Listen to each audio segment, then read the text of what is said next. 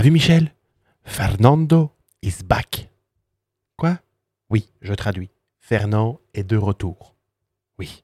Qu'est-ce qu'il y a? Oui. Fernando, oui. Tu as fait ton 99e podium en Formule 1. C'est bien, Fernand. Bravo. Encore un, tu es à 100. C'est vrai. Oui, bravo. T'as vu ça, Michel? Plus ils sont vieux, plus ils radotent. Oui, je sais. Ça promet cette saison? Ah oui. Allez, générique.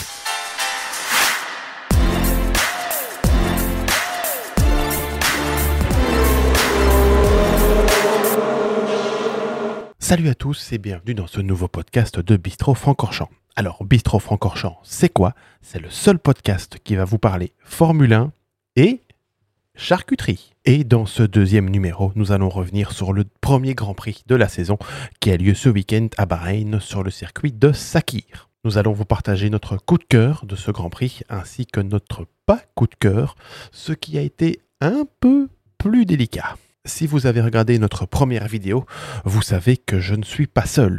Je suis très bien accompagné par de la charcuterie. Et ici, nous sommes gâtés. Nous avons de la Copa qui nous vient d'Italie et du Chorizo qui nous vient de Navarre en Espagne.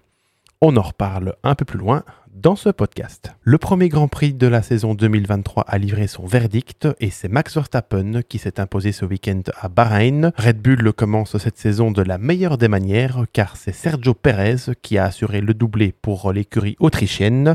Quant à la troisième place, c'est Fernando Alonso, nouveau venu chez Aston Martin, qui décroche un podium. Le pilote espagnol commence sur les chapeaux de roue son aventure du côté de chez Aston Martin. Alors euh, pour Red Bull, je ne vous cache pas mon inquiétude.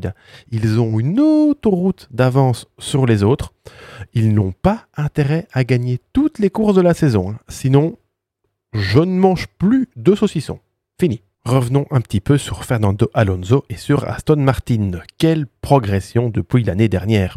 Chez Bistro Francorchamps, c'est clair, c'est notre coup de cœur de ce début de saison. L'écurie anglaise aurait apparemment gagné 2 secondes 4 par rapport à 2022. C'est énorme. Alonso est aux anges. Il termine même driver of the day de ce Grand Prix. Il aurait peut-être enfin fait le bon choix de carrière si Aston Martin parvient à développer sa voiture tout au long de cette saison. Le pilote espagnol nous a régalé, d'abord dans son duel avec son vieux copain Lewis Hamilton pour la quatrième place. Il y avait 9 titres de champion du monde à eux deux. Évidemment, Hamilton n'est pas le pilote le plus facile à dépasser, mais au bout de la deuxième attaque, Fernand place un freinage magistral à un endroit qui n'est pas simple et il prend la quatrième place à Hamilton. Quelques tours plus tard, Alonso va s'attaquer à la Ferrari de Carlos Sainz. Malgré une bonne défense du pilote Ferrari, Fernand va lui prendre la troisième place et ne va plus la lâcher jusqu'à l'arrivée. En se battant avec Mercedes et Ferrari, Aston Martin est clairement la deuxième force du plateau en ce début de saison. Espérons que les Anglais arrivent à tenir la cadence du développement tout au long de 2023. À mon avis, vu les deniers que Papa Stroll a investis dans l'écurie, ça devrait le faire. Mention spéciale aussi à l'écurie Williams et à Pierre Gasly. Williams qui marque les points de la dixième place avec Alex Albon et son rookie de coéquipier Logan Sargent termine lui à une très belle douzième place pour son premier Grand Prix. Pour l'instant, la voiture semble ne pas trop mal fonctionner et laisse présager de bonnes choses pour la suite de la saison. Pierre Gasly, quant à lui, a fait une course de feu de Dieu.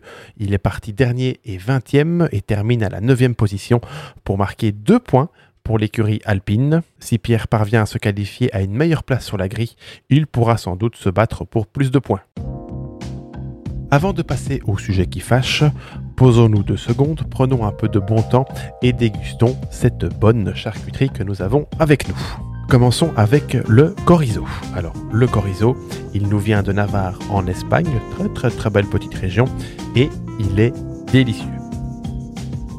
Mmh. Succulent.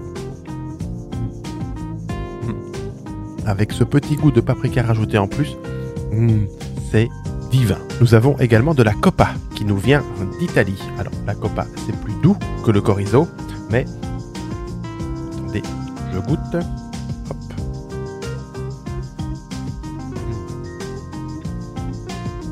Mm.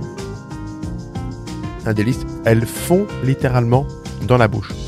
C'est trop bon. Revenons à présent à nos moutons et à la Scuderia Ferrari. Pas de jeu de mots, euh, non. Que dire? Les vieux démons reviennent. Charles Leclerc a dû abandonner son problème moteur. Il se battait avec Perez pour un podium. J'ai entendu cette phrase sur les réseaux sociaux.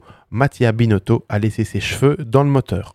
J'avoue que ça m'a fait rire. Un problème de fiabilité à la première course n'est jamais bon et les hommes de Fred Vasseur ont du pain sur la planche. Carlos Sainz, quant à lui, a été victime du manque de rythme de sa voiture et termine le Grand Prix P4. La dégradation des pneus était trop forte pour l'Espagnol qui n'a pu rivaliser avec Fernando Alonso. Après cette première course, Ferrari pointerait à une seconde des Red Bull en rythme de course.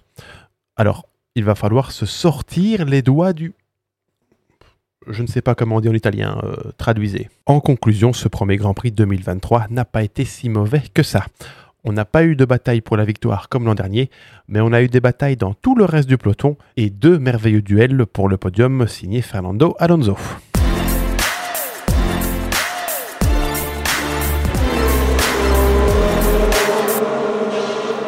Voilà, voilà, c'est la fin de ce podcast numéro 2 de Bistro Francorchamps. N'hésitez pas à le liker et à le partager. Vous pouvez bien sûr nous écouter en audio sur Spotify et voir la vidéo sur notre chaîne YouTube Bistro Francorchamps. Nous sommes également présents sur Instagram, Facebook et même sur TikTok. Je sens que la communauté de Bistro Francorchamps commence à se former. Je tiens d'ailleurs à remercier le premier soutien que j'ai reçu lors de la première vidéo. Merci à Philippe, à Pierre, à Maxence, à Virginie et à Kevin pour leur soutien. Merci beaucoup. Allez, encore un petit peu de copa pour la route et nous on se retrouve très vite pour parler Formule 1 et charcuterie.